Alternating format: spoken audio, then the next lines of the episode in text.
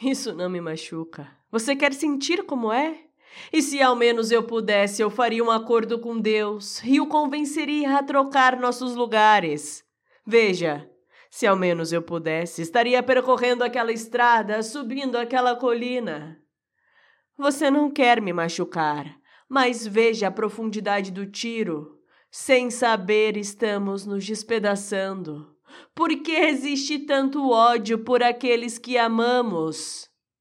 É você, você e eu, e nós não seremos felizes.